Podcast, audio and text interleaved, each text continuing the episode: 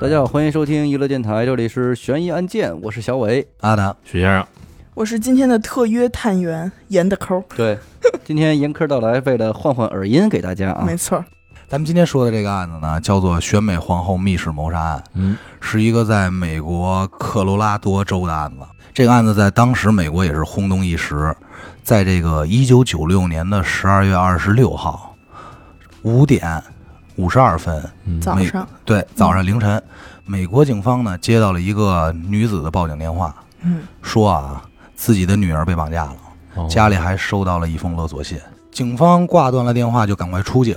七分钟之后呢，也就到达了这个报案人的家里。还挺快，果然神速，警察嘛，对吧？嗯就在开始询问这个家里到底发生了什么情况。了解到呢，这个家庭成员呢是一对夫妻，他们呢还有一双儿女，哎，一儿子一闺女。被绑架的呢是他们小女儿拉姆西。一听这名字呢，警方呢就特别重视。为什么重视啊？因为这个拉姆西在当地还是一个比较有名气的小童星。嗯，你别看他才仅仅六岁啊，在母亲的培养下，多次参加这个选美比赛。啊，由于长得就就挺可爱的，学他妈是呗，当时呢也是包揽了很多这种选美比赛的冠军，嗯，深受这个当地群众的喜爱，嗯，有点这个当年咱们说这个秀兰邓波那劲儿。啊，那小孩儿可以，那小孩儿邓波其实也行，对长大了其实也还是那意思。对，所以说这警方呢，就是相当于这是明星被绑架嘛，对吧？嗯警方一看这么一情况呢，就比较重视了，随即呢就赶快询问了这个事情的整个过程。他母亲就说啊，昨天不是圣诞节嘛，我们一家人去朋友家出去吃饭，晚上十点多到家，我们就赶快啊帮这孩子换好衣服，嗯让他们睡觉。整个夜里没发生什么奇怪的情况。早上五点左右，我起床之后下楼的时候，在楼梯上发现了一封勒索信。这母亲呢，就赶快冲进了这个女儿的房间。这时候发现孩子已经不见了，不在了。不在了。就赶快找呗，于是呢，就找什么呀都不在了，就肯定是找过了啊，嗯人家。嗯嗯，对啊于是呢，就赶快报警。这警察听完之后呢，就肯定是先看这封勒索信吧，对，因为我觉得这是唯一的一个，呃，就是目前看来留下的，对吧？对留下的最主要的线索，嗯然后呢，在读的过程中呢，警察就发现点问题。嗯，嗯，为什么？咱们说了，首先这小闺女、小女儿是一个名人，这就属于名人绑架。对像咱们也看过那个，这叫什么？解救吴先生，对，吴先嗯生，对吧？嗯对咱就说这，如果假如这女孩不是童星，那他们、他们家也是很牛逼的，是个什么样的家庭啊？嗯你们听听，嗯他的父亲呢，工作不错，有着一个很好的事业，嗯是某科技公司的 CEO，收入非常丰厚。他母亲孩儿妈呢，曾经也是一选美皇后，哇，所以咱现在就能理解他为什么这会让他闺女去参加选美。嗯，打小培养呗，对，嗯在当时那个年代呢，这个家庭呢就已经拥有什么呀？拥有这个私人飞机和游艇了。就在九几年，今天我也是不敢想的，那就已经是就着实的就对这上层社会。对，就太牛逼了。嗯，按常理说，这种家庭啊，被称为绑架的目标，其实挺正常的。也挺为钱嘛，对对你一看就是为钱嘛，就是豪门嘛，比较合理。惦记上了，但是你们猜啊，他这个绑架的费用要了多少钱呢？你们什么年代？九九六六年。二十万美金，有点窄，有点窄，我觉得怎么也得是百万，百万美金。百万级别了，我得上，我估计得上千万，因为一个飞机也其实也挺贵的，你是从飞机这儿算的是吧？对啊还是，你下手狠啊！你啊媳妇儿是从游艇这儿算的，嗯，你是不是就单纯的我就想我拿多少钱我就够了。打车从打车那块儿算，嗯 但是呢，这个在信中啊，绑匪提到的费用是多少呢？是十一点八万美金。那小伟靠谱，有零有整，咱们恭喜这个张神探接近是是，啊，伪神加十分，没想到没想到哎，伪神探接近答案啊。嗯。然后呢，虽然这对于一个普通家庭来说呢，这不是一笔小数目，九六年嘛，对对对。吧？嗯？但是对于这个家庭来说，就太不值得一提了。九牛一毛嘛，，费这么大劲啊，费这么多周折，才为这么点钱，这事儿确实是让警方也觉得有点奇怪。如果是我的话，我可能都不报案了，就是我把钱给你，就赶紧给我就完了。对，对。哎，对，就是花钱买平安，是吧？对。或这个信中呢还提到呢，就是说会在今天的八点到十点之间，这绑匪会再次联系他们。早上吗？呃，对，早上哦。八点到十点这会再次联系他们。警察呢就赶紧向上级报告，做出了相应的这个措施准备，就是可能就是家里什么电话录音啊、监控这些监听。就监听都摆上，上这些设备，嗯嗯。等着绑匪呢。一般来说嘛，绑架案嘛，就是看看能不能再确定是绑匪的位位置，啊哎，对，这种跟踪一下，嗯，哎，然后能等着绑匪联系。但是等来等去呢，没等到绑匪的消息，嗯。眼看这已经过了这个约定的十点了，大家就觉得老这么等下去也不是个事儿。嗯嗯他爸就提议说，就是说跟警察说，咱们再找找吧，嗯对家里进行进一步搜索。最终呢，让所有人都感到意外的是什么呢？在这个地下室的房间内，找到了小女孩拉姆西的尸体。尸体，在家里找着的。对，哇塞，哎，那合着就之前就家里就没搜过。但我觉得这个真的跟警察有直接关系，有你得这么想。我就算是绑架案，你也得知道我怎么进来的，把这孩子怎么带走的，你也得在这家里搜搜啊，对啊你，说的这个特别重要，对吧？你这件事儿，也嗯就是证明了当时警察的一个不专业性。绝对是有失职的原原因在这。你得看看房间锁、门锁有没有被动过呀？这种，咱们先来说说这个小女孩被发现了是一个什么状态。嗯，嗯小孩呢，脖子上缠着一根尼龙绳，绳子的一头呢系着一根折断的画笔。这个小姑娘呢，还穿着一身裙子和一双白色的连裤袜，这嘴上贴着胶布。哎，不是睡衣，哦，就是跟当时她母亲所形容头天晚上换好衣服这身衣服已经不太一样了。不一样嗯，对然后呢，身边呢还放着她平时最喜欢的这个选美皇后的小冠皇，冠哦，小皇冠。尸体上呢还盖着一个白色的毯子。嗯警方呢经过一系列的调查，发现小女孩的脑后有一个竖着的啊，嗯嗯嗯。裂开的，就是咱按咱们的单位算啊，嗯。厘米单位算，就是二十一点五九厘米的伤口，我哟，那正经的就给开了。开了，这就这。相当于是整整一拃嘛，一拃要多一点儿。嗯对。小孩脑袋才多大呀？对不对就是。呃，其实就差不多，因为它整个像相当于从后脑还包到前头了，哎呦我包到脑袋顶了，就裂的还是因为我看照片了，裂的还是挺是砍的还是应该是钝物只能说是敲击的，重击，嗯对重击钝物敲裂了敲开的，对。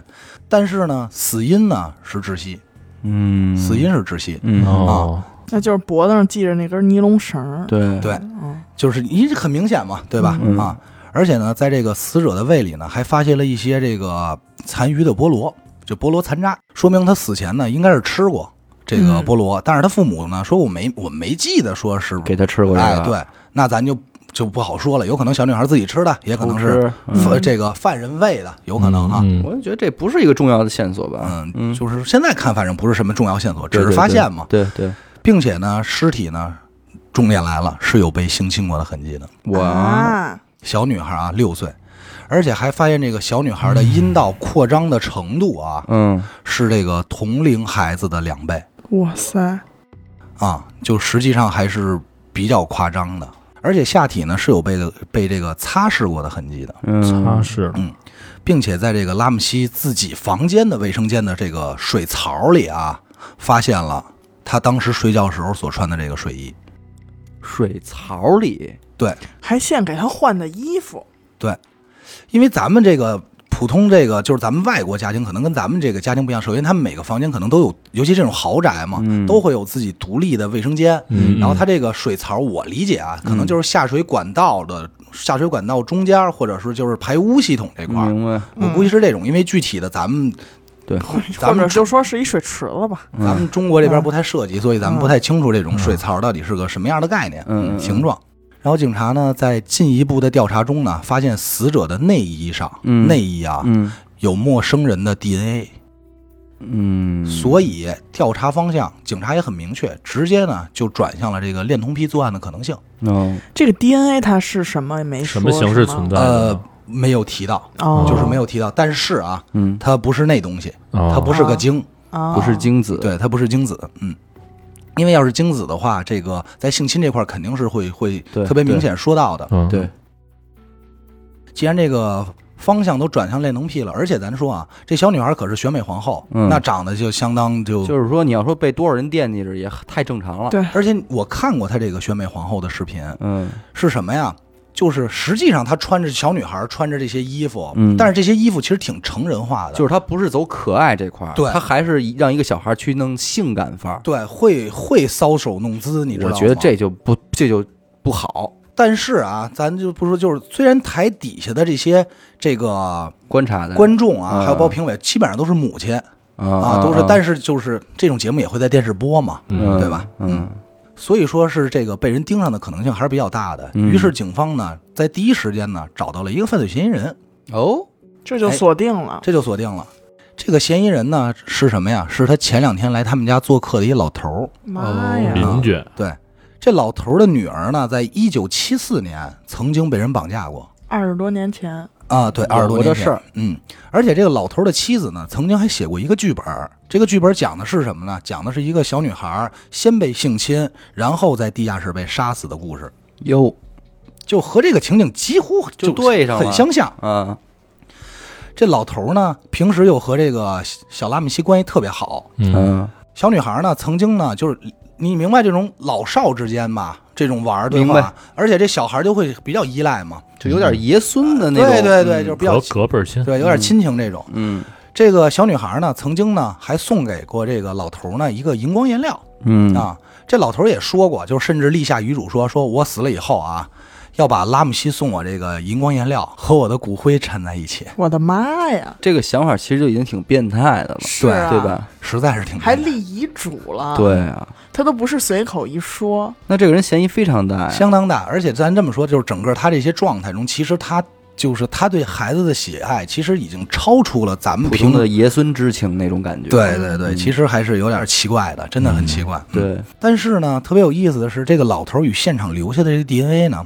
不符。并不相符。对，并不相符，所以呢，也就直接也没说直接，但是经过一番盘查，就排除了他的嫌疑。到此为止呢，目前这个案子咱们知道的消息就是这么多了。嗯嗯嗯，我觉得咱们是不是可以讨论一下目前就是有什么看法？我觉得首先我特别要嗯吐槽一下警察这个问题。第一，你在地下室里边你没有发现这个女孩的尸体也就算了，你怎么能没发现那件睡衣呢？而且家人你怎么能没发现这件睡衣呢？我觉得这个就是特别基础的错误，你知道吗？在我看来是，就算是这个孩子是在一个睡眠的状态中，，嗯，但是那会儿可能也没有说像咱们知道什么迷魂香这种，呃肯定不可能。一个孩子从睡梦中被叫醒，他不闹觉吗？对啊，而且你强行把他带走，他不会发出任何声响吗？我觉得这个肯定是不对。而且即便我觉得从风险角度来讲，就是如果我是一个绑匪的话，我也不可能从从人家家里把这孩子掳走。嗯，一般大部分不都绑架都是在路上，放学放学什么的都是这种时候。我觉得这个就本来就是一件很反常的事儿了。这案子呢，在陆续有很多调查，然后也一直持续在调查。但是我觉得那些呢，目前来说呢，没有什么太多的必要。嗯咱们就往下捋这个时间线啊。嗯，这个十年之后，也就是一下到十十年十年，因为这十年确实之间没有任何的进展，然后也换了好几波调查。案子就搁置了，半搁置状态。嗯，陆陆续续再去再去调查吧。嗯嗯，但因为也是没有什么突破的进展。对，因为毕竟是特别有名的案子嘛。办案那劲儿没有刚一案发那那肯定那么努了，搁嗯凉了都。对，所以呢，这个咱们就时间跳得快一点，就跳到这个十年之后，嗯二零零六年，嗯嗯嗯。一个新的嫌疑人出现了，哦，是一名小学老师。他之所以被定义为嫌疑人呢，嗯是因为在案发之后的十年，承认了自己的罪行。嗯他自己亲口承认了，亲口承认的。他这个承认呢，是在一个记者呢跟他的对话过程中，一直有这个 email 书信来往，一直呢持续了四年。终于呢，就是这犯人说：“我拿你当兄弟了。”嗯在跟他的对话过程中，承认了自己的罪行。但是警方呢调查发现呢，这个人啊特别有意思。嗯，当时啊，他不在案发地，那所以我觉得不具这种人备作案的可能性对呀，啊。他是不是想就是蹭蹭热度啊？我你想，他是一个小学老师，你们嗯，没看过那个照片。如果你们看照片的话，你们就会认为他是嫌疑人，是吗？长得就十分猥琐。是就不猥琐，挺挺吓人的，啊但不是那种说长得特裸啊那种吓人，就感觉他这人精神不太正常。嗯，就他对他他那种愣的状态，就是你一看他肯定是一个恋童癖。嗯嗯嗯，是一种斯文败类、所以呢，这一下呢，好不容易让大家燃起的这个 希望斗志。又灭了，嗯这案子呢又到了一筹莫展的地步。就在这个案子呢又沉浸了十年，也就是二十年后，二零一16年，年对就离咱们很近了。很近了。二零一六年，嗯那个美国的 CBS 电视台嗯做了一档调查这个案子的节目，其中请了很多这个专家和法医，嗯，其中啊包括咱们特别著名的李昌钰，嘿，哦博士去了，大手到了。大手们必须得把他请到了，让李昌钰呢也没辙。头疼 了，怎么没辙呢？咱们来听一下啊。嗯嗯，嗯。首先啊，咱们先来整理一下，在这二十年中嗯。相继整理和调查出来的一些新的线索和疑点。嗯。首先是咱们警察在一九九六年十二月二十六日接到的那通报警电话。嗯。孩子他妈，报警电话有什么有什么疑点啊？听着啊，嗯，咱们来说啊，一般来说是怎么报警的？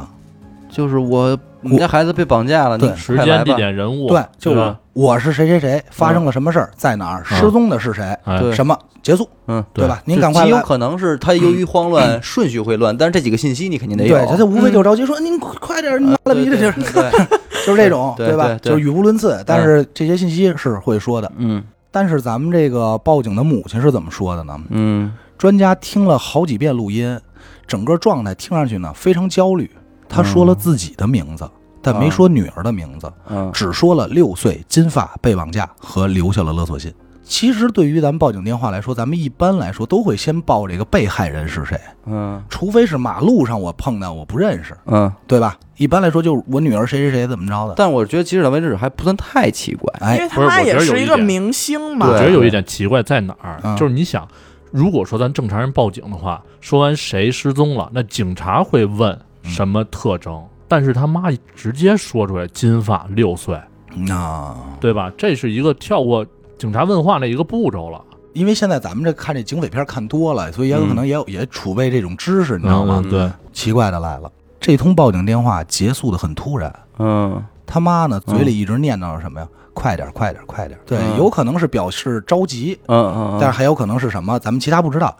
这个接线员呢，也试图着问了他一些其他问题，却发现他突然就挂了。挂断了那这这个是一个疑点，我觉得，对就是通常我们在报警的时候，我们其实不渴望先挂断电话，对啊，我们是更想跟警察多说说。对，对嗯然后甚至问说：“您看我们这怎么办呀？您对有没有解决办法？对我们现在应该下一步干什对，我么？”对们应该干对什么？对，嗯，这个，但是你说挂快点，会不会就是也是怕占线？有病吧？我觉得这个他到底不应该吧是想？不想报这对呀、呀，怕不是怕占线，万一其中绑匪来电话了呢？嗯，但是他五点打的，王伟说了五八点八点给打呀，嗯。哦，也是哈，对吧？所以也是，反正这肯定是反正是个疑点。对，嗯。肯定是不按常理出牌。嗯。注意了啊，戏剧性的事情发生了。哦。这个情节是其实挺电影的。嗯。接线员在这个节目的采访中啊，说说，因为他觉得当时这个孩儿他妈报警的时候，这种感觉啊，有点像是在完成任务，嗯，所以呢，就多留个心眼儿，嗯，哎，没有立刻挂断电话。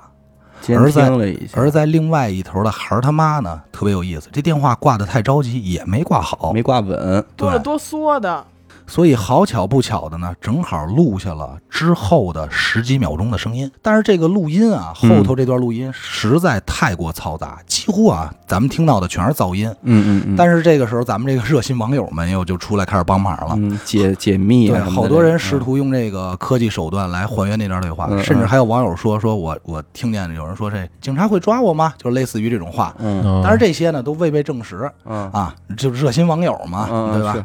啊，就是不太具备这个依据。嗯但是在节目中，咱们这些专家呢，用技术进行了进一步分析、增强以后，听到了这么一段对话。嗯嗯首先是他父亲，语气很僵硬，嗯我们不是在跟你说话。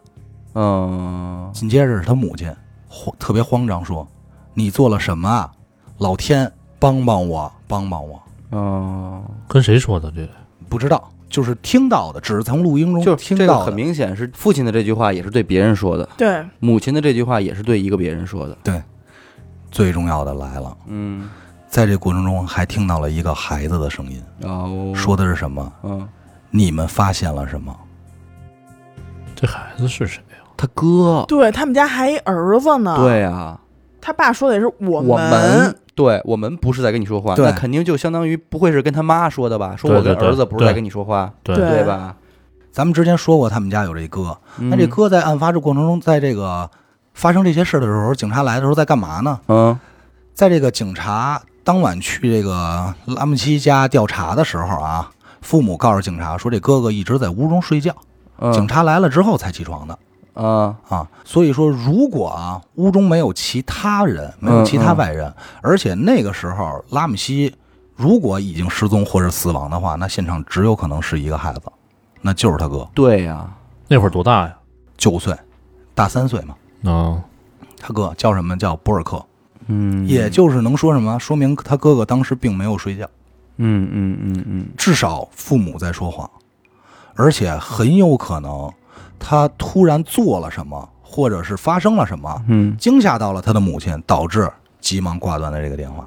那很有可能。嗯，我是妈妈，我我知道这事儿，但是我不想让警察听到这孩子说的话，我得赶紧给挂了。对，但是孩子当时正好在说话，对马上就挂断，对但是还没挂断。对，还没挂成。所以咱们这些专家还是挺牛逼的哈，嗯有就是点意思有点意思解析出来点东西。嗯，所以我觉得这个父母在说谎，我觉得是一个比较大的事对儿。对对，所以你说早点请有什么不好的？真把嗯这些专家都搬大手都搬到了，这案子没准当时就解决了。不是，嗯但是有可能是技术限制，我觉得，因为九几年嘛，他这个是二十年之后专家坐一块儿才会，把这东西解二十年解出来。吧，二十年之后，啊之后，就是一六年嘛，节目里他们才解析出来。我觉得可能有一部分是技术限制，他嗯当时嗯有可能，没法没法还原这个录音。嗯嗯，然后咱们再来看看啊，再来看看这个孩子尸体发生的前后都发生什么事儿了。嗯嗯首先是孩子他母亲在报警之后啊，这个行为也挺诡异的，同时又给他四个朋友打电话。嗯首先我是可以理解啊，毕竟出这么大事儿，让朋友帮忙，或者说让朋友跟朋友说说，看看说是不是、找一找，说是不是孩子在你们家呢？这种，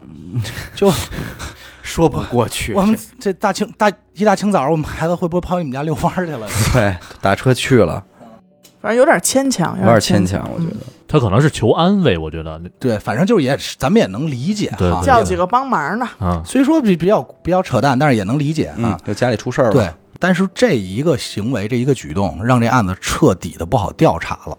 嗯为什么呢？这就是刚才小伟提到警察不专业性啊。嗯首先，咱们先说啊，去的这两个警察嗯是按绑架调查的。嗯，一般来说啊，绑架这个拉姆西不会在家里出现，对对没有绑匪把人质绑家里。对也就是刚才严科说的，那绑家里那就是捉迷藏、藏猫猫。对，所以呢，也就没有太过检查家里。当然，这个也确实不太负责，对嗯先入为主了要，嗯，或者说也没有叮嘱家里人呢，说不要破坏这个案发现场。就是就是缺少专业知识。你你这是第一现场，你怎么能让人随意走动呢？对，按理来说，就是说，我觉得连父母什么的，你都得限制活动的区域了，对，对吧？嗯，但是他们却没有这么做。嗯啊其中一个警察呢回忆说：“说我们先搜索房子、嗯。窗户这些呢，并没有发现强行闯入的痕迹。嗯。当时走到地下室，嗯。看到门是关着的，嗯。于是犯了一个严重的错误，嗯，没有去打开地下室那扇门。就一开始的时候，一开始，相当于一开始的时候，就等于检查还是来了之后，先就是小范围的转了转，但是没有仔细的进行搜查。挺走马观花的。啊，还有一个他觉得奇怪的地方呢，就是这个两个警察回忆说，说什么呀？孩子的母亲虽然在哭，嗯，但是呢，一直偷偷通过指缝在观察他。我怎么觉得有点恐怖我？也觉得，就是捂着脸哭的时候，但是眼睛在偷看你。对，您就是其实挺有镜头感的。挺有那哭肯定是演的了。嗯嗯，有可能，有可能，嗯也有可能是真的挺难受的。嗯毕竟是，那怎么还有时间去偷看人家的反应？嗯，那咱就暂时现在不太好，不太好推测。对，咱往后嗯看看，嗯，咱说这个一般家里啊，嗯出了这种事儿，这父母啊，咱们尤其是国外，他其实比中国人更善于表达感情。嗯，这父母啊，一般来说都是互相安慰对方，搂着说：“哟，亲爱的，没事儿啊。嗯一切都会过去对。，咱们一嗯定能找到这种，嗯，互相安慰对方。你就是小伟他们家那狗住院了，家里人可能还在一块儿，是吧？聊聊、劝劝，朋友之间呢都安慰一下。嗯对，但拉姆西他们家啊倒好，整个过程中啊，夫妻双方没有任何的交流，嗯而且父亲准备去这个赎金嘛，去嗯准备赎金嘛，但是一直没把钱取出来。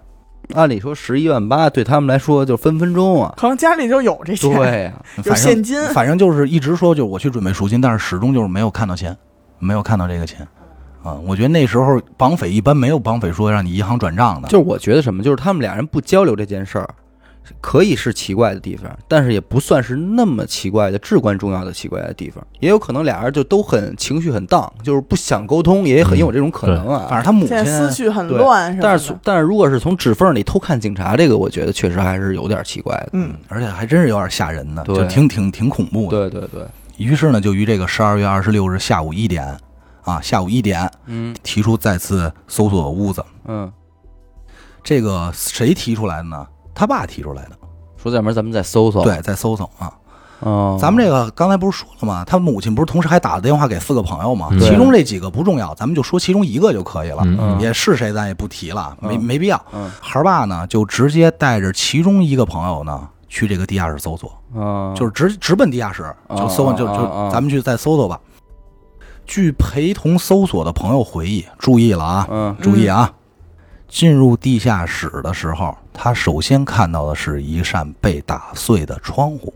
哦打碎了，但是拉姆西的父亲说呢，这是自己去年打碎的嗯嗯啊。嗯窗户呢也被人打开了，你咱们想插销嘛？这个窗户上呢还有一个这么一个蜘蛛网，就是嗯这窗户面这窗户这地下室挺旧的了。长时间确实没人来了，嗯哎，窗户下头呢还放着一个行李箱，这行李箱本来并不该在那儿，嗯，这就说明什么？嗯很有可能是有人从这儿踩着这个行李箱出去了。对翻出去，哦，当时他自己回忆，就是我还在对这个窗户发呆的时候，嗯就是他看还琢磨这窗户，因为这个明显有人很很像是有人这个出去了。对入侵或者是出入的时候啊，嗯这父亲啊已经走到了地下室的其他房间，突然大叫一声嗯：“他在这儿！”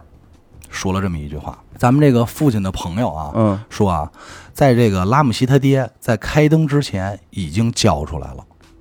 哦，他这应该是一个全黑的环境，这我哦，你听着啊，房间里黑的不可能认出尸体，这是他回忆啊。嗯嗯，咱们都有这经验，刚进入一黑暗的房间啊，或者黑暗的地儿，不太可能马上看见东西。对适应不过来。对，嗯，嗯，如果情况属实，能证明什么？那就证明他早就知道女儿在在这儿哇塞，好可怕呀！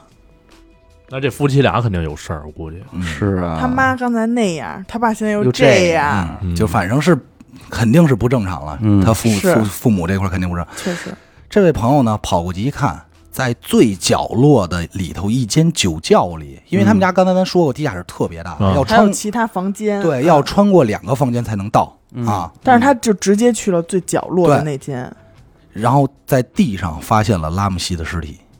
如果不仔细看啊，很有可能都不会发现地上有尸体。嗯，为什么？因为咱们说过，这尸体上还盖着一白色毯子呢。嗯，就是啊，他不是说你一上来能看露出两只脚什么的，你得也，找一找才能对呀发现，而且你起码得开灯吧起吧，码你得把毯子掀开吧。然后啊，这就是刚才咱们说的警察极其不专业的地儿。他爹啊，二话没说过去啊，咱不是说这小女孩被绑着，然后嘴贴着胶布呢吗？嗯，上去就动了，就给撕了，嘿把这胶布就撕了，以树抱这闺女，咱们抱孩子这个姿势啊，嗯就抱上楼了。地下室嘛，嗯放在哪儿了呢？这就很重要，放在了这个楼上的地毯上。父亲呢，在后来的采访中说到呢，他说呢，说我自己第一时间发现这个尸体呢，第一时间感觉呢是放心的，就是我终于找着了，嗯也，合理。他以为这孩子还活着，对，随后呢，意识到女儿死了才哭的。啊不是你要觉得闺女还活着，干嘛放地毯上啊？对不对？不是他抱起来的时候，肯定就已经知道了。嗯嗯嗯，哦你你就已经知道死了。对，那是啊肯定的。你你自己你想嘛，一个人活着和死着，你自己还没数吗那那这个倒也说得过去。父亲看见自己孩子了嘛，着急想对给抱起来，所以他把嘴上的胶布揭下来呃也也说合理也合理，嗯然后他爹呢，又未经许可，嗯直接就把当时就是随便抄起一毯子啊，嗯盖在尸体身上了。这件事儿主要影响了什么？嗯这个是再次污染了这个 DNA，啊，这是案发现场啊。对对，咱们现在光想着说找着，终于找着孩子着急，怎么？他污染 DNA，他他破坏现场了。对嗯这为什么刚才说这个整个这事儿他不专业呀？嗯，这一屋子人啊，走来走去的，又是朋友，又是警察，那破坏范围挺广的，又搜索，又直接就怎么就直接把案发现场给破坏了。嗯嗯这案发现场弄成这样，咱李博也没辙，是大手也不好使了，也不好弄了。咱们再接着来说说这个现场留下的这封勒索信。信也有问题。哎，当时咱们只提到这个勒索信，但是嗯没有提这个信的形式和内容。嗯嗯嗯文字内容呢是写在咱们就平时写东西那个笔记本那种本儿上撕下来的纸。信的大意是什么啊？我给你们念念。嗯。我们是一小群境外组织，哦，敬仰你的生意，嗯但是不赞成你效忠的国家。你女儿在我们手上，嗯付十一点八万赎金，不要尝试联系警察或 FBI。嗯如果你擅自行动，将有百分之九十九的机会失去你的女儿。嗯按照我们的要求，我们百分之百会释放她。嗯，八点到十点等进一步的指示。你们听完以后有什么感受？玩概率这一块儿，我觉得百分之九十九和百分之一百，对，我说的这些啊，嗯，其实只是主要内容，一个大意哦啊。有信息的，有信息的摘出来了。因嗯为我看了那个信了，首先感觉这信是不是太啰嗦了？是，这信到底有多长呢？咱们说就正常这个本儿啊，嗯咱们这个本儿啊，一共用了三篇儿嚯，这三篇纸写了呢，写了两张半。信中甚至还说出什么啊？就是这个交赎金很累啊，嗯你要好好休息。咱们这帮专家李博士呢，尝试了一下，就是现场在这个节目现场啊，嗯嗯嗯抄了一下这封信，需要多长时间啊？嗯需要二十一分钟，哟这是纯抄。抄。那他要是想写再构思，嗯，措辞就更不要说这个构思和打草稿这种事儿，你知道吗？对对对，而且这个纸啊，经调查发现，就是他母亲平时用的一个笔记本的纸。他们家的纸，对他母亲用的笔记本的纸，那还就是在现场写的，嗯，一共少了七页，但是咱们那个勒索信呢，用了三页，还少了四页，但是没有找到。打草稿使了可能。但是咱们写东西，咱们有这个印象，这个本儿是很软的，对，你在后头写字儿就会，它会印下印儿。印对印过去，嗯，在后头这个纸上发现什么印儿了呢？Mr. and Mrs. 有嗯，这么一个开头。嗯，警方认为呢，这可能是绑匪当时打的草稿。还挺规矩啊，我觉得咱们就可以感受一下整个现在这个状态。咱就先从这信说，嗯，这犯罪嫌疑人怎么这么淡定呢？对，就像到自己家一样，就是你还敢坐这儿写这封信？首先，我是觉得啊，我一开始想，如果他要是用你们家的信纸，会不会他有一层考虑，就是说，我要我不留下任何线索，我让你找到的信，连信纸都是你们家的。声东击西，对我先哎我先写好一份，然后我再来你家这儿抄。但是我觉得这个也有点多余了，嗯，就一张纸能暴露什么线索？而且我觉得这个是他母亲用的一个笔记本那会放在可能他们家其他的房间，嗯，对。对吧？他肯定不是说随进屋随手就能抄着这个本儿，肯定会有书房啊这种地儿，相当于这个罪犯他肯定还是先去拿到了这个本儿，对，撕下来还打草稿，还写了抬头，嗯，嗯，其实这一过程足够影响到这个父母的一个状态了，对吧？比如如果说，吵醒了，至少他太不正常了，嗯，他太有点不按常理出牌了。嗯、对你这得什么样的绑匪有这么好的心态啊？不可能，我现在越来越倾向于这个这个凶手就是他们家的人了，嗯，不然的话，如果是外人的话，这一切的一切，我觉得都太太可疑了，太可疑。太扯淡了。不正常对，嗯。咱们再来说这勒索信第二个可疑的地方啊，嗯。咱们刚才说了，就这种他们家这种家庭，有钱家庭，那是相当有钱啊。嗯，为什么是十一点八万？就是你看啊，刚才你们仨说了分别的数字，嗯，小伟说的最少也是二十万，对，对吧？嗯咱们又没有汇率，对吧？最重要的是其中一点，你怎么也得是个整数吧？对就是这，咱们随便这犯罪数没有说你给我那个十一点八七六万，这没有，没有三毛二什么的，你不能少一分不合适。还有零有整呢。，对，这这太不合理了，除非这数有意义。有意义。哦，你说对了，这数真有意义，嗯这数恰好啊，和他父亲圣诞节发的奖金的数字是一样的。嗯，那这个人对他父亲应该有点了解非常了解。嗯，因为工资这种事儿是很私密的话题，对对他都不会和朋友聊起来。对对，没错，尤其国外这种，其实工资是禁忌，就不要问的嘛，背对靠背的。对对女人不问男龄，男人不问工资嘛，嗯对吧？警方呢也当时呢看到这封信呢，然后包括这些可疑的呢，也是要求说我们要比对自己，嗯。啊嗯，父亲没什么事儿。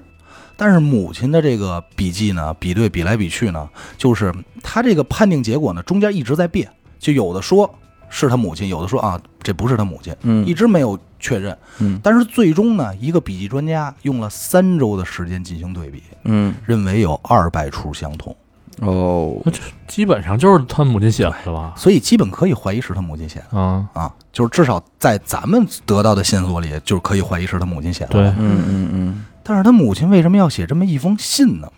我们现在又不得而知，所以只能说这里肯定还有其他事儿。就是制造这个假象假象呗。嗯嗯，但是你看啊，咱们说这些啊，嗯都没有任何依据，嗯，就是嗯猜测嘛，就是撑死了啊。往高级了说，算是个推理。对，为什么？因为咱们说的这些证据和证词，这都是二十年之后的采访，嗯嗯，很有可能有一些自己主观的判断，对也就是嗯不是很客观。对对，有可能说，其实当时开灯了，他父亲并没有那种什么，嗯这种话是带有引导性的，吧？对对对会扭曲一些事实。对对对，但是咱们专家不一样，嗯人家是怎么做的？靠证据。哎，对，人家靠证据。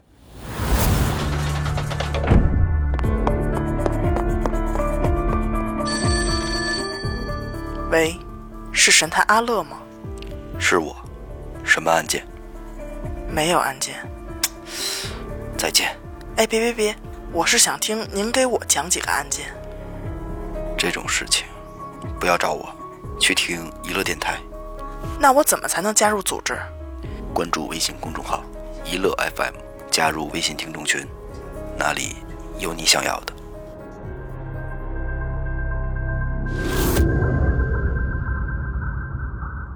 咱们这个李博士专家团根据这些信息呢，做了一个现场实验，嗯就是咱们说这个抄写信的时间以外啊，还有一个实验就是还原了当时案发现场的这个地下室。他们应该也也没有放过怀疑这个孩子的这一点吧？哪个小孩吗？对这个他们也怀疑了，对吧？但是对，但是他们对孩子的猜测是在后头，嗯嗯对，是在其他的可疑点。咱们嗯先说他们，因为他们首先是要排除是不是外人作案，嗯嗯嗯，因为外人的话就不好判断凶手是谁了，对对对吧？这是很重要的。嗯嗯，他们呢就在这个节目现场啊，模拟了一下这个地下室的构造、嗯啊，看能不能借着这个行李箱从这破碎的窗户爬出去。嗯为什么咱们说要做这个实验呢？嗯其实所有人都感觉这他妈用做实验吗？肯定能爬出去。对呀为什么要做？嗯因为这窗户上有一蜘蛛网。啊，蜘蛛网并没有被破坏。对，嗯，这个蜘蛛网在什么位置啊？在这窗户框的把角，嗯嗯极其完整。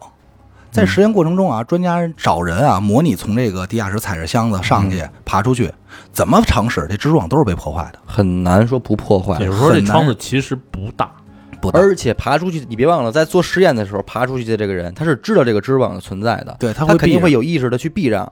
而这个真正的凶手的话，他肯定顾不了这么多。案发而且应该是个晚上。对，我就破坏一个蜘蛛网又怎么了？对啊，而且在这么短的时间里啊，不太可能说这蜘蛛再结出网来。对啊蜘蛛没那速度，对吧？对啊咱也见过，并且呢，整个这个科罗拉多州的冬天呢一直在下雪。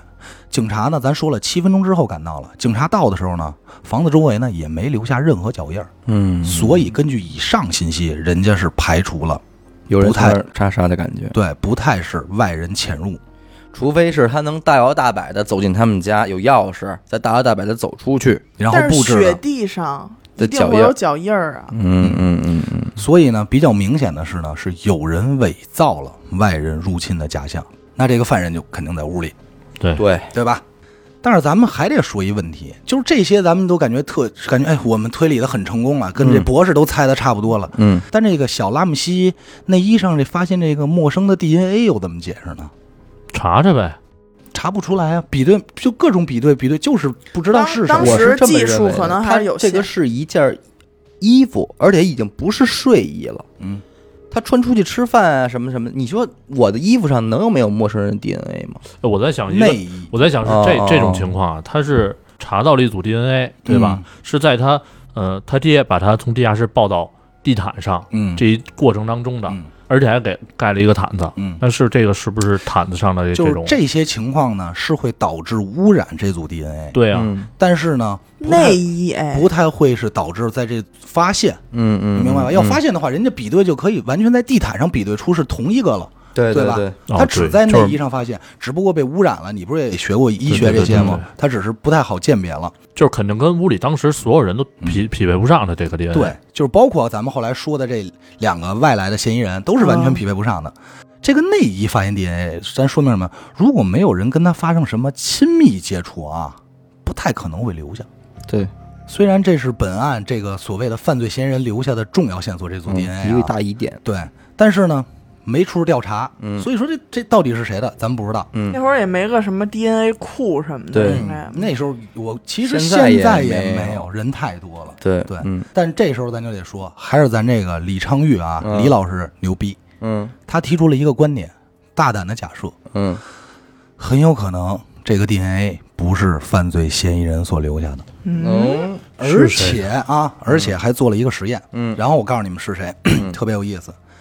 专家们买了很多新的衣服和内衣，嗯这些都是没有开封过的。嗯嗯嗯在这些崭新的衣服中啊，都发现了 DNA，哦，流水线上了吧？那就是工人的，嗯很有可能是在生产过程中嗯沾染上的。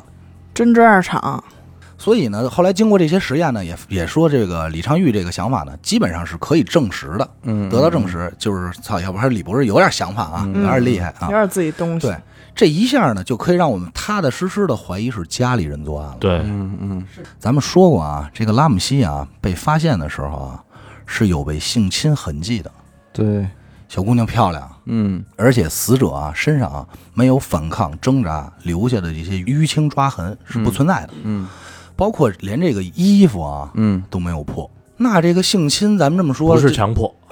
强迫不强迫，就肯定就熟人啊，嗯，嗯，对吧？就肯定就太亲近了，没有人防备对吧？嗯一般来说，性侵这种事儿啊，首先会想到就是什么变态的这个父亲，对对，怪叔叔什么的，对对吧？他也也符合，嗯对？吧？这父亲他也符合熟人啊，那咱们就来看看他这父亲是不是一变态，嗯会不会是因为在案发当晚猥亵不成功，嗯。意外杀死，有没有这可能性呢？嗯。嗯。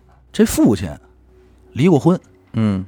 和第一任妻子呢生了仨孩子，嗯，其中一个女儿在二十二岁的时候呢出车祸身亡了，嗯。又在这个一九七八年因为这个出轨离的婚。嗯。离婚的时候呢也是净身出户，嗯嗯，但很快呢就是能力走在这儿起来了，抖起来了，又挣了些钱。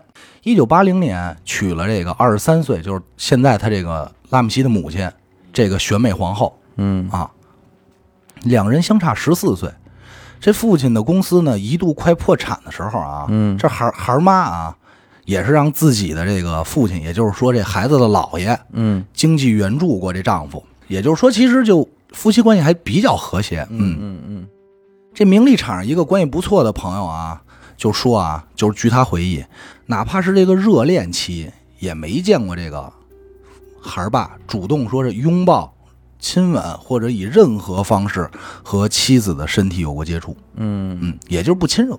嗯。其实这个不太符合老外的这个状态，就是咱们熟知的老外状态，因为老外表达情感，对老外还是比较会典型的，就我爱你挂在嘴边啊什么的这种，嗯嗯。这孩子他爸呢，性格内向，不太说话。唯一一次呢，看见这个孩儿爸啊大发雷霆，是因为他媳妇儿啊花钱如流水，嗯他就大手大脚，对他就急了，怒摔这信用卡说，说他想把我挣的每一分钱都花了，嗯，哈，就是也他妈也挺惨的也，挺惨，也挺可怜的，嗯嗯。但是咱们基本看出啊，嗯他父亲啊不是一个感情喜欢外露的人，嗯内敛理智，就是小心谨慎这么一商人，不太放得开，生意上这些很精明，嗯注重利益。但是呢，你说这种人啊，嗯一般来说啊，其实挺容易得到这个女性的青睐的，对，嗯对吧成？功人士嘛，有钱嘛，嗯，成功人士又是理智，咱们就嗯按现在的评，高富帅，对，其实是有点的，对吧？嗯嗯嗯帅不帅的咱放一边，所以说什么呀？身边其实不缺妞，对，而且呢，他在此前婚姻中呢也有两个女儿。嗯，这父亲要是真猥亵了，不应该只在他从这儿开始不应该，不应该，嗯对吧？嗯。哪怕啊，就是他真猥亵，并且遭到这个自己的孩子、嗯。一个六岁的孩子的拒绝啊，嗯，也不可能到谋杀这程度。对，这个时候啊，咱就得说一事儿，嗯。就说说什么是性侵，嗯。就是说什么是定义上的性侵。嗯。很有可能啊，是拉姆西死后有人用飞嘚儿插入了他的阴道，造成才造成的血迹和尿液。嗯然后随后又进行了擦拭，所以这个性侵很有可能是掩盖真相的手法，嗯，就不是真正意义上的为了性侵而性侵对，哦，嗯只是为了让他看上去像性侵。嗯，咱们这些现在你就能明白我刚才说那两个专家的区别了。我能那如果明白这个也伪造，我觉得太变态，太可怕了。对，这是咱们说完他这父亲啊，嗯咱们在其实说完了以后，整体来看啊，除了这个性侵这件事儿，咱们刚才争执了半天啊，嗯整个他父亲状态其实不太像，嗯其实不太像啊。嗯嗯但是你要说他父亲知道不知道这里有事儿呢，肯定是知道。嗯啊，因为照之前发现尸体种种迹象表明嘛，对吧？咱们现在来看这孩儿妈，这孩儿妈呀，当时啊，在当时出事儿之前就已经查出患有这个卵巢癌，嗯在案发的这个十年之后呢，也是去世了。这个母亲呢，其实就是一个全职太太，嗯。几乎呢就是全职带着这个女儿到处去参加选美。嗯。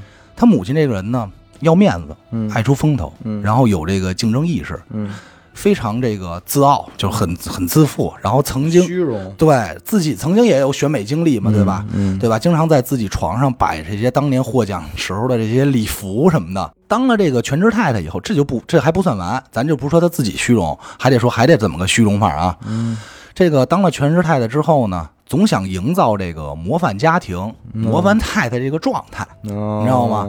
好客。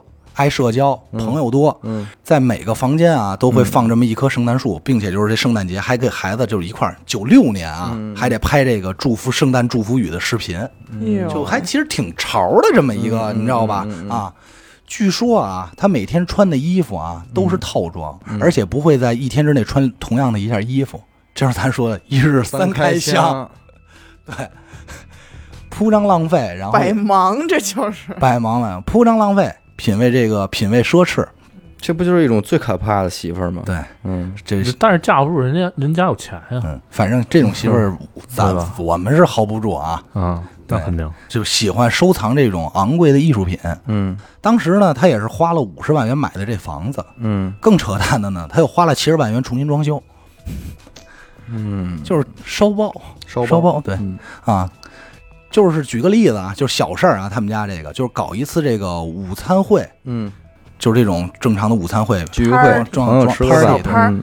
花了多少钱呢？花了三万多美元嗯，啊，漂亮，对，哎，你说他吃个饭都花三万多，这赎金当年的二十多万人民币了，你这么想啊，也就是说什么呀？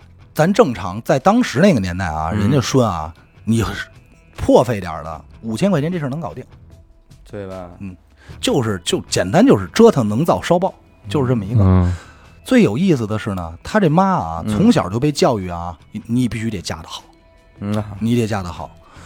从这个瞄着豪门就得去，对嗯从选美到学画画，考上那个大学啊，都是为了找个金龟婿而做准备。啊，生完孩子之后呢，不工作，但积极听着啊，这个事儿我觉得挺有意思，就是积极参加各种这种学校活动啊、社区活动，就抛头露面这块儿的。嗯哎，嗯嗯我觉得他跟我这个，，social 我他就我觉得他跟我这阿曼呢 有异曲同工之妙，对异曲同工之妙，而且想法还比较接近，你知道吗？嗯嗯孩儿妈呢，嗯让这女儿从四岁的时候，四岁啊，嗯就开始参加选美，确实有点太早了，也啊挺辛苦这个孩子的。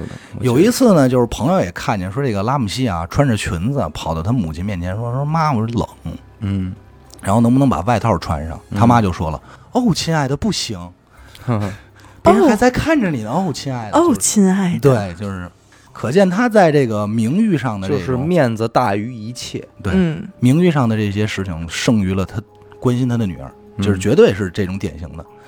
这么来一看，基本上就只能用一个词儿来形容，就是除了虚荣没别的。嗯这么一个虚荣的母亲啊，嗯咱这儿说嗯自己用来攀比工具的这么一个女儿，这么一掌中宝死了，你觉得他妈弄死他的可能性大吗？我觉得其实也不太像。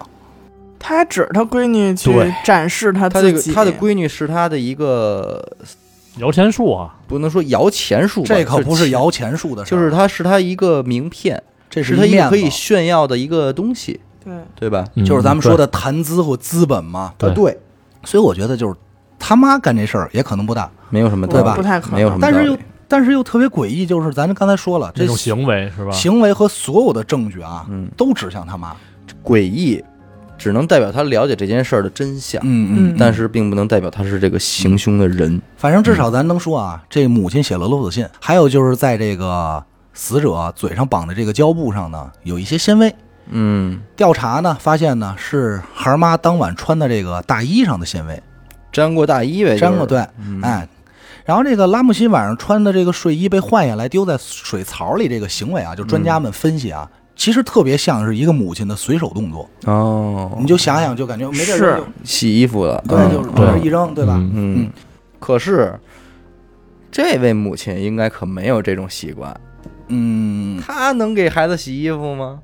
也是干不。了这活儿，还是得家里也没个保姆什么的。有有有，还真有保姆。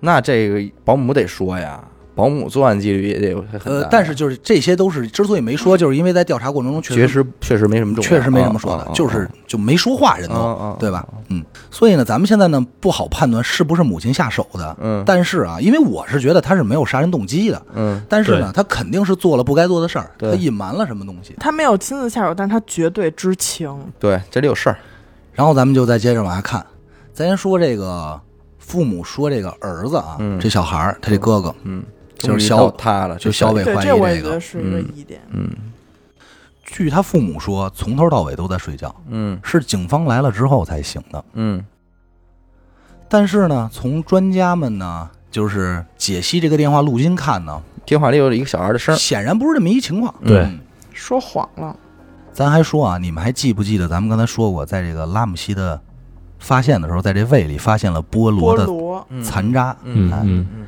其实啊，刚才小伟说这觉得不太重要，很正常，就是很可能随意的。嗯但实际上这是一个特别关键的事儿。这个李昌钰分析。嗯。分析出什么呢？嗯。因为在当晚调查时候，发现这个厨房啊，嗯，桌子上确实有这一碗菠萝，而且这哦菠萝上啊，就这碗上嗯。放着这菠萝这碗上有他哥哥的指纹，而且只有他哥哥的指纹。嗯。哦当晚呢，也问他说这个碗里是什么，他哥哥拒绝说出菠萝这个词，只说了 something 一些东西，一些，就是一些东西。嗯但是呢，被认为可能就是精神过于紧张，嗯。也就没有太过那个嗯。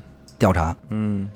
这李昌钰和专家们啊非常给力，他们通过现场厨房的照片啊，发现了一个东西，是一个放着三节电池的那种大号手电筒，所以就开始怀疑是他哥哥用手电筒打了拉姆西的头，导致他昏迷的。嗯，就脑后脑勺那个伤口，对。嗯后来呢，他们也做了这么一个实验，找了同龄啊一个九岁男孩，用手电筒敲打一个和拉姆西大小一样的这么一个模型，嗯。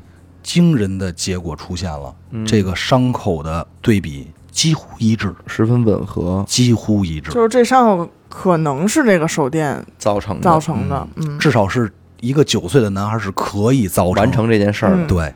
在这个案发前一年啊，嗯这个他哥哥呢也曾经干过什么事儿呢？用这个高尔夫球棒打过他妹妹的脸，哟喂，哟，够狠的。并且在这脸上啊留下伤疤了。他们兄妹感情怎么样？那肯定是不好呗。嗯，那嗯闹着玩儿没有拿高尔夫球杆闹的。但是他哥哥呢，在采访过程中说，就是我是不小心、无心的，嗯就是可能挥的时候他妹妹正好走过，他是自己是这么解释不是。我的意思是他们日常之间的感情，就你问的这个问题正好问点儿上了。嗯刚才许梦不是说有没有这女佣有没有事儿？这时候女佣出场了女佣啊，女佣出保场了，保姆保姆啊，哎说了什么呢？她曾经在拉姆西的这个床单上啊，发现了一颗葡萄粒儿大小的粪便哦，屎。警方搜索房间过程中，啊发现拉姆西收到的圣诞礼物有一盒糖，嗯，上头也有屎。屎糖，他哥送的吧？不，不是他哥送的。就是他哥往上面撒屎哦，女佣认为这些应该是他哥哥搞的鬼。对，女佣为什么会这么认为？我觉得父母可能都不了解这俩孩子平时关系怎么样。但是我保姆天天能看对见，对，咱们聊小孩儿，咱们说过，对，这小孩子就是拿骂人那说，嗯。这孩子啊嗯，不会当着父母不骂，但是他可以当着叔叔阿姨骂。对他没拿这个保姆当成一个对他有威慑力的人，对，对，所以他我觉得平时干的这些行为，所以可能啊，他这女佣很清楚，但是迫于这个家庭就是收入又被雇佣在这个家里，可能有话有些话也不太好说。而且你看我妹妹这么受重视，这么出名，我妈妈这么喜欢这个妹妹，嫉妒，对呀，我肯定嫉妒了。我我也是孩子，但我不受重视。就是看他九岁的时候被询问的视频，其实就反正我看的时候，给了我一种就挺可怕的感觉。诡异有点，吓人的孩子，不是诡异，就是有点毛骨悚然。嗯我给你形容一下这个。嗯当时警方呢问他，这是他九岁案发当时留下的视频啊。嗯当时警方问他发生了什么事情的时候，他说有可能坏人把妹妹带到地下室了，哦然后用刀刺她。说这句话的时候，他站起来啊，小孩啊做了一个用刀刺的那个特别夸张的动作，嗯然后他还说也可能是用棒子，又站起来做了一个大的动作。嗯，嗯，就是案发当时就是跟他聊天啊，他还挺兴奋啊。对嗯他对妹妹的死一点都不害怕或者伤心，而且就是刚才你说的，是非常非常的兴奋。视频里啊，他都兴奋的，就是一直在那椅子上就尬悠，就不老实动换，你知道吗？就是嗯就有点坐不住。后来警察就是女警嘛，因为有个小孩嘛，还是要陪他，就是陪陪孩子玩儿这种。嗯，然后在这过程中呢，又问他，然后他说呢，我什么都不记得了，嗯然后我觉得我是不会告诉你的。这倒是符合一个孩子说话的逻辑。就正是因为他符合一个孩子说话逻辑，这一句话里你才觉得他有点恐怖。在什么时候都不知道的时候，还在那个过程，他说有可能被带到地下室了，嗯你，就琢磨去吧。这里可这个绝对有事儿。对，这专家们分析呢，就说啊，这哥哥本身啊，肯定是有这嫉妒心理，对，就是有这个厌恶和抵触妹妹的这个情绪，这是肯定。很有可能是什么啊？妹妹当晚吃了哥哥的这个菠萝，这哥哥在一气之下嗯就冲动，就用这手电筒袭击了妹妹。嗯。后来父母发现了，演了这么一个悲惨的闹剧，就是这是专家后来就是一个猜测。对猜测，在这个二零一七年，就是这个电视台节目之后的一年，嗯。这哥哥呢，博尔克接受了这个采访，他全程啊带着一个特别诡异的笑容，就成年以后，成年以后，就一七年了嘛，嗯。就已经很大了，就是就是一种特别那种表情来说，嗯然后显得非常轻松。主持人当时也问了一些其他的问题，但是我觉得都不重要，但这个问题我觉得还还挺，就是他的回答还挺恐怖的。嗯主持人问他你是否杀了妹妹的时候，他的回答是：你们是不会找到任何证据的，因为这没发生过。嗯嗯，你知道吗？我觉得正常人的逻辑是先说不可能，嗯我不会。他怎么会先说你们不会找到任何证据，因为没发生过？好像是自己做了这么样一个天衣无缝的的事儿。对对，虽说啊，咱们这个李昌钰这个专家们啊、嗯非常厉害，也是推理出来，包括说各种实验都真凶指向了这个哥哥。但是这案子呢，因为年代久远，证据也不足，案发现场被破坏严重，嗯所以呢，最终也是没有给什么正特别明确的定论，只是说怀疑是他哥哥小男孩干的。嗯最尴尬的事儿呢，也就是这个电视节目，嗯在这个，因为就是电视节目里头，这 CBS 这电视台，因为在节目中暗示哥哥是凶手，最终被他哥哥告上了法庭，嗯要求 CPS 赔偿呢一点五亿美金。至今呢对，也是那没，可能也随他妈，我估计这个其实有点儿，但是最终呢，就是他这个赔偿这事儿呢也无果啊。啊，这是到现在呢，咱们就可以彻底聊聊这案子了。嗯，咱们现在每个人就说一遍，你是怎么认为这案子怎么发生的过程？我是认为啊，他父亲可能没有参与，为什么啊？因为之前啊，就是整个在这个案发时候啊，他父母没有任何交流嗯。啊，在报警之后，嗯。我感给我感觉啊，他父亲是表现的一种比较无奈的这个状态的，嗯。啊，就是已然是这样了，就是你们自己看着玩吧，你们想弄成什么样弄成什么样，我管不了了，反正嗯。啊，而且父亲在第一时间呢，就是没有搜索出来尸体的时候啊，我感觉是是有点着急的，而且就是感觉到是那个父爱啊出来了，就是挺希望女儿赶快就被发现吧，要不他也不会提出你们再搜搜地下室这种。嗯，对吧？当时也不会再提出，是比较心痛的。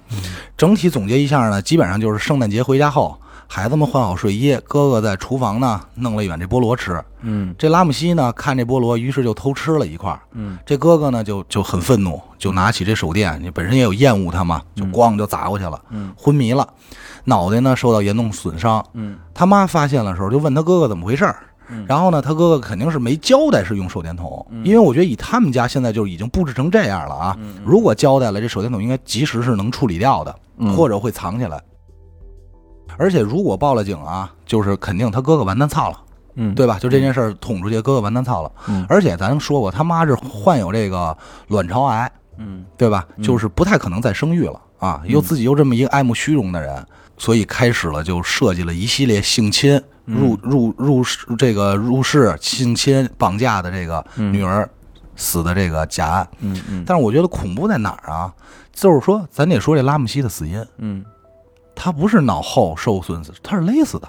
嗯。啊。窒息，对，李昌钰说过这么一句话，说一般啊，这种头部受创、这种敲打行为啊，一般是冲动杀人，嗯，就是我控制不住情绪。对，急了，但是勒死、窒息啊，这种它是有一缓慢过程的，这他妈属于蓄意谋杀。蓄谋的，嗯，对，也就是说，拉姆西很有可能真正的死是被他自己亲生母亲活生生勒死的。嗯他为了他哥哥和他母亲，就是一个虚荣心，就是在外人眼里，就是我们家庭必须得是完美的，我们家 OK 的这种，嗯。对孩子教育良好啊这种环境，嗯。所以表现出来就是为了整个这一切，就是所做成了牺牲，而且很有可能拉姆西死的时候啊，当时还有救。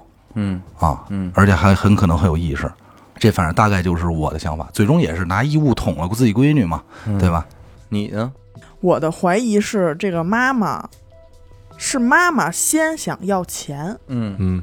因为父亲曾经说过，他想把我挣的每一分钱都花掉，嗯，对，对，说明他很痛恶这个女人花钱大手大脚，嗯。可能也会在经济上经济上给他一些限制。嗯。他没有钱花了，我觉得他是先从勒索性开始，但是我又觉得他亲手去杀自个儿女儿的这件事儿，呃，不太可能。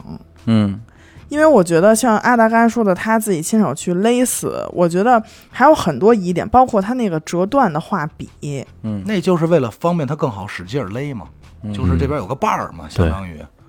但是我觉得说不通，就你绳子在手上一绕就可以了，他那边还有一个画，或者说他是随手抄起一根绳子，可能是这个绳子可能原来挂在就有画笔，画板上，然后嗯。拴着一根笔这种，我觉得。然后这个妈妈，我觉得应该是怎么说呢？她就是想要钱，然后但是她要的又不多，嗯而且她正好是父亲圣诞节的这个奖金的这么一个数，所以我觉得，嗯，首先我是肯定的是妈妈主谋这件事儿，嗯但是她可能不会亲自去下手。嗯但是我觉得父亲，我这点跟那个阿达的那个想法还是不同的。我觉得父亲也是参与了嗯这个拉姆西，在我这儿看来，大可能性是他父亲杀的。因为妈妈，我觉得妈妈如果要杀，即便是他真的杀了，嗯他顶多也就给他勒死。但是如果说下体受损伤这种事儿，我觉得应该不是妈妈能想到的。嗯所以我觉得应该就是，呃，父亲再去帮妈妈圆这个案件，但是他这个哥哥，哥哥打了妹妹，这是一定的。嗯然后父亲去帮这个这个这个儿子，因为他们已经失去了一个孩子了嘛，就是如果说这事儿都捅了，就这家也就散了。但是呢，如果这会儿说咱们能保一个的话，我觉得应该他会去帮儿子去扯这个事儿，嗯。大几率就是父亲和儿子一起动手。嗯。然后，因为他那个警察来了以后，夫妻没有交流，我觉得是一种争吵之后的冷战状态。嗯。嗯。应该是打报警电话之前，或者说他们整个这一宿的时间嗯。都都在去处理这个事儿。嗯。肯定夫妻二人肯定是经过了一番特别激烈的争吵之后，谁也不理谁的那个状态，就是夫妻争吵之后的冷战。嗯嗯，嗯，我觉得是这样。你呢，小伟？我觉得还是他们家的这个儿子占有主要的原因，因为是这样，就是在我看来啊，就是一个一段兄妹之间的感情，嗯它的最重要的一个基础是我们受到的待遇是一样的。如果你的你和你的堂兄、嗯堂妹，你是不会有亲生兄妹那种感情的，嗯，因为你们没有生长在同一个频道上，也不会有争风吃醋。每个人都有自己的原生家庭。对你没有在同样对待这对兄妹虽然有同样的原生家庭，但是在对待上一定是不一样的。那肯定，嗯，就是妹妹一定会得到的更多，所以我我严重怀疑这对兄妹之间的这种兄妹情，不是一个正常的兄妹情。嗯，那么我就怀疑，可能哥哥就没有拿她当自己的妹妹，嗯，有可能，至少不是一个正常的妹妹。而且我觉得这个妹妹也不会觉得这个哥哥在自己心目中有多么伟岸，嗯，因为我比你厉害多了。对我很优秀，对我这么多，皇冠什么的，很有可能，对，但是我觉得可能这个哥哥会有会有这这个妹妹的猥亵行为，就这种乱伦的猥亵行为，甚至可能很有可能是两个人相约好了，玩晚上偷偷的去咱们家地下室玩些什什么，在这件事儿的过程中，可能会之前有触碰啊。在在此事之前，就俩人已经有过这种类似的触碰了，但是这次可能哥哥已经想做一些进一步的动作了。妹妹由于可能疼痛了也好，还是怎么着，不太允许了。在妹妹逃跑的时候，说我要把这件事告诉妈妈的时候，哥哥情急之下拿起东西砸死了妹妹。很有可能在砸死这妹妹之后，仍然还对他在进行了这种性侵的行为，就是把这个目的我要达到了。为什么这么说？因为我觉得无论是刚才你们俩分析的妈妈也好，还是爸爸也好，那是自己的孩子，他已经很惨了，他已经死了。你即便是要维护你的另外一个儿子，你也没有必要再对你自己的亲生闺女，再做一个性侵的这种动作来痕迹，来造成一些假象，这太难了，嗯这从情感上太难了。而且最关键的是，这个迹象又不是那么的重要。嗯我仅仅是为了想让我的闺女造成一个被人绑架也好，还是被人谋杀也好，我为什么还要性侵她？我能不能省去这一步？会很关键吗？你告诉我，这整个案件没有这个女孩下体受到性侵这一步，会很关键吗？它依然是一个谜案，它各方面依然成立。嗯造成的性侵的只有只有一种可能，就是这个孩子，这个小男孩，这个哥哥他不死心，我要完成这件事就九岁的孩子还是能做到这些对，，我要完成这件事儿，我就想看看。完后最后父母一看就是慌了，说你这都干了些什么？嗯，然后来帮他再掩盖这对，些，呃，而且无论是出于母亲对这件事儿的一个名誉上的在意的点也好，还有是这个其他的，或者说我得保护我的儿子嗯。这些点也好，我要维护好什么，并且这个菠萝很有可能就是小男孩拿着菠萝去找妹妹了，说：“哎，咱们俩再下去吃点菠萝玩会儿啊。”我觉得是这样的，有可能明白？而且而且那个视频后来阿达给我分享过嘛，让我看了一下这个视频，我觉得这个哥哥真的始终呈现出一种精神不太正常的状态。嗯咱们讲话，这人眼跟你聊天都是眼睛不看你，嗯眼睛飞，嘴角略带诡异的微笑，这一点就特别的吓人。嗯，对，你想想，当你跟一人聊天的时候，这人眼睛不看你，到处乱飞，完了最后嘴角还笑着给你回答问题，你不觉得特诡异吗？这就是这个小男孩的状态，所以这是我怀疑是这个小男孩的一个从始至终都是他哥哥在做，然后只不过他父母帮他掩盖了而已。对性侵是一个长期的一个行为了，嗯可以说，对，或者说其可能俩人没亲，明白吧？没有真正发生过实质的，但是摸摸什么的，这种玩玩什么？玩过这个玩什么，游戏，哎，小猫小狗那种招一下什么的，有可能会有。这也就能够造成为什么俩人能够偷偷的到达了地下室之后，还能不被发现，因为这俩人知道，哎，咱俩得悄悄的去，就一定得是这个女孩也有悄悄的意识才行。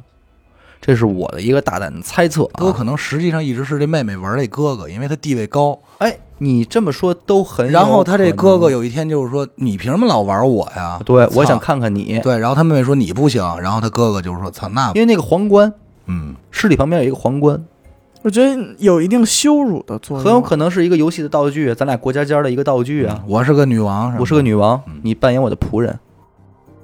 但我觉得还是有，可能是哥哥打打他的时候就说你不是牛逼吗？嗯 这这个没有打，因为咱们说了，这啊个是身体上是没有那什么的。啊，对对，所以我觉得情情急之下，在女孩要逃跑的时候，在背后遭到了这么一个重击。嗯，反正就是当时我还琢磨，就是还有一种可能性啊，就是父亲一直有性侵女儿的这个行为，就一直有。嗯结果被发现了，这个父母开始双方吵架，然后呢，女儿被藏起来，就是他母亲就想保护这女儿嘛，就把这女儿藏起来，然后在这个双方争执中，然后就是母亲可能失手啊。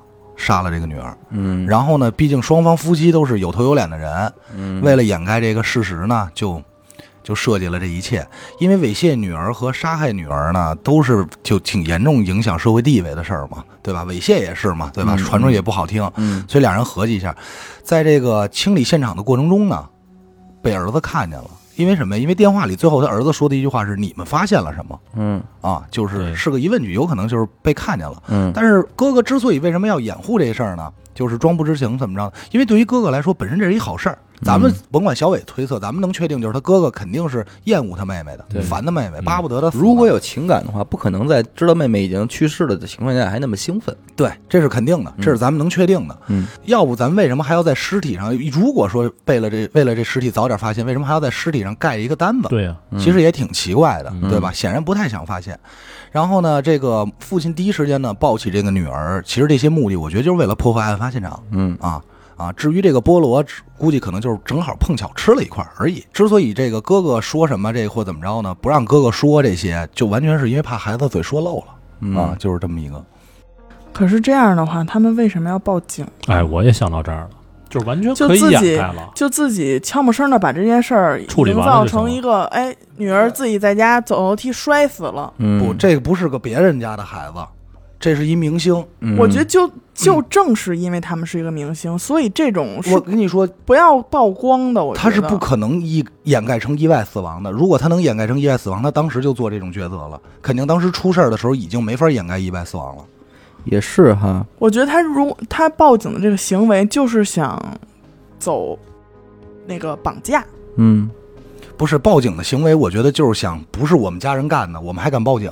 因为是这样，就是说，如果不报警，这种明星消失了好几天不出场了，不出现了，人家采访说不在了，久而久之，警察肯定肯定觉得有问题啊。嗯在他们在后院才发现尸骨，那这事就解释不清楚了。对，但是这个起码不失为一个什么呢？就是如果这个孩子已经死了，我就先给他埋了，或者我先给他冻起来，谁会发现？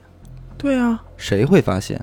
嗯，对，我至少有你这种，我至少有大把的时间去策划我下一步怎么着能让这件事儿更天衣无缝吧，嗯对，对吧？没必要第一时间就去报警又叫朋友，又叫警察又就是但实际相当于让这件事儿发酵起来。但实际上，就算是哥哥杀害的，父母发现，其实也可以选择不报警。但是具体他们为什么对选择报警，这咱们真的不得对而知。对，我明白，我知道是为什么了。就是他选择报警，是因为他从小就是一个童星，对吧？